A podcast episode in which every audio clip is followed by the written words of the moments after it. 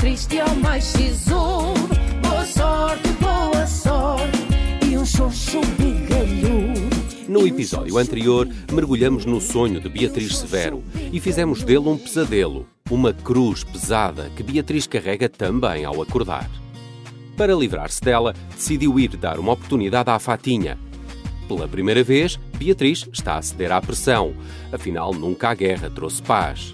Aproveitamos o tempo do Daily Skin Care de Beatriz para viajarmos até ao mini preço. Fatinha continua triste. Entrou até mais cedo para percorrer os corredores do supermercado e encontrar alegria nas promoções do dia. Pague um, leve dois, a metade do preço com a mesma qualidade. E assim era Fatinha. Um bónus, para além do que se via. Simples, mas com qualidade. Já Amâncio está a ler pela vigésima vez O Príncipezinho. E também ele entrou mais cedo. Estás a ler? Fa- Fatinha, tu estás tão. Estou a ler, mas, mas já sei tudo de cor. Então porquê que continuas?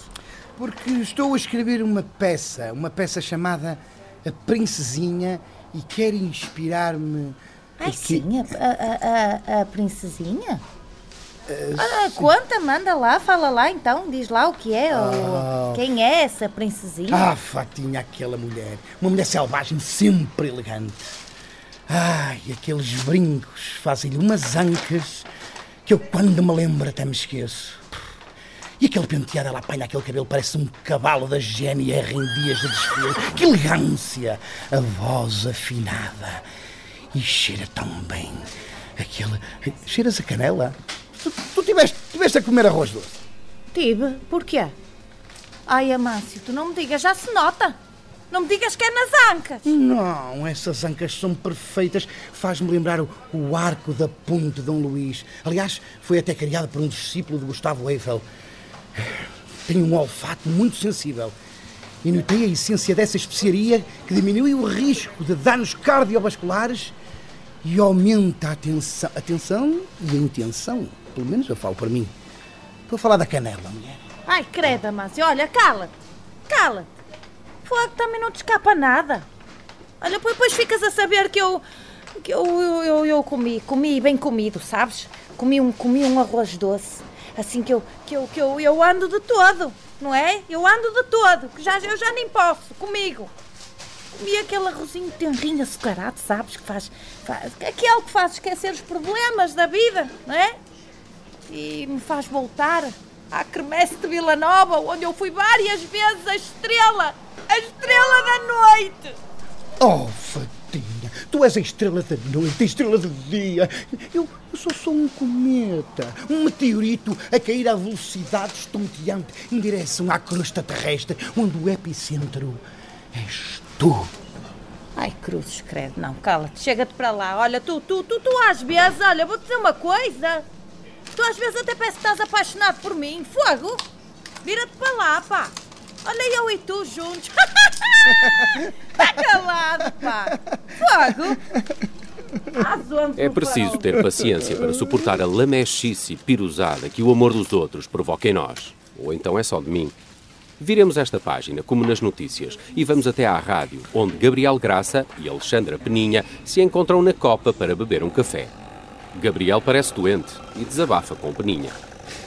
Ai, Peninha, Peninha, acho que vou ser despedido. Ai, vais lá agora, Gabriel, claro que não. Vou, vou, Peninha. Vou e olha, digo já, vou já tarde. Eu sou um poço de azares. Eu atraio a escuridão, a penúria, o abismo. Tu vai para longe, mulher. Até quando podes. Oh, Gabriel, que seca que tu me saíste. Jesus, está descansado que a Beatriz meteu a fatinha no sítio. Quem é que ela pensa que é? Alguma vez ela teria hipótese nesta rádio de informação, jornalismo sério e de excelência? Nunca na vida. Fatinha é uma mal educada, não tem noção da... Vamos contratar a Fatinha. Oh. Obrigada, Gabriel. Sem ti nunca teria chegado a esta conclusão. O que precisamos é de apostar no entretenimento. Beatriz Severo estava como que rejuvenescida desde que tomou a decisão de contratar Fatinha. Um mês à experiência, é certo, mas nada tinha a perder. Já só queria dormir descansada. Não é à toa que se fala na doçura dos 40. E Beatriz tornara-se cada vez mais num coração amanteigado, qual queijo chocalho, ali a chocalhar à volta dos 6 euros. Dada esta decisão, ficava só a faltar dar a boa nova à Fatinha. Para isso, Beatriz enche-se de coragem e calça umas sapatilhas. Inscreve-se na natação, que andava a adiar há um ano, e vai até ao mini preço falar pessoalmente com Fatinha. Olá, Beatriz. Ai, credo, Amâncio. Assustou-me. Não esperava vê-lo aqui tão cedo. Então, dormiu bem? Ai, não me sinto muito confortável com essas perguntas tão pessoais. Mas por acaso tive um sonho revelador. Neste momento, Beatriz começa a olhar para Amâncio com outros olhos. E eu, que ainda estou dentro da sua cabeça, sinto o calor que vai no seu peito. Por fim, um homem que lhe faz frente, que assou um porco com uma t-shirt de cavas nos seus sonhos, que ousou contradizer a sua palavra, um homem que ainda por cima sabe decorar as letras da Edith Piaf. Seria Amâncio o homem perfeito para ela? Que louca! Resolvi inscrever-me na natação. O Amâncio, por acaso, faz eh, algum desporto? Comecei na marcha aos 12, depois percebi que era a única a marchar, mas atenção que eu, eu marchava bem. Imagino. Muito bem. Porém, desisti. Desisti e fui para o Karaté. Primeiro lugar nacional, Júnior. Agora, desde os 35 que faço Pilates. Ui, flexibilidade. Chegam onde poucos não chegam Ai. e sem sair do mesmo sítio. Isso é extraordinário, Amâncio. E primeiro lugar em Karatê. Uau! Em Catais. Kataz é aquela espécie de dança em que no fim fazem... Beatriz. Beatriz não se esqueceu do seu propósito na sua ida ao mini preço. Ia falar finalmente com Fatinha e não flertar com Amâncio, que começava a lembrar o Jorge Tadeu daquela novela em que todas as mulheres se apaixonam por um homem depois de comer um jarro. Neste caso é o frango de Amâncio que põe em brasa o peito das mulheres.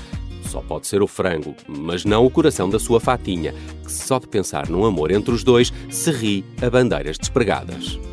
Voltemos ao propósito deste episódio, que por mais que o enrolar em novelas seja algo natural, há que seguir em frente. Caso contrário, até eu me aborreço. Beatriz encontra-se na fila da caixa 1. Aqueles minutos de espera parecem horas. É a sua vez. Gel de banho, dia e maca aloe vera, hidratante para depois da natação, e um cloro a grida derme. Beatriz! Olá, Fatinha. Precisamos de falar. O episódio de hoje fica por aqui, neste anda e desanda que é a vida. Que hipóteses terá Fatinha na Rádio Observador? Será bem recebida pelos ouvintes? Beatriz colocará o seu lugar de chefia em risco devido a uma decisão que claramente foge ao registro habitual? São perguntas que eu, muito sinceramente, quero ver respondidas no próximo episódio. Resta-me desejar boa sorte! Boa sorte, boa sorte, ao mais triste e ao mais sisudo. Boa sorte, boa sorte, e um xoxo xoxo bigalhudo, e um xoxo bigalhudo.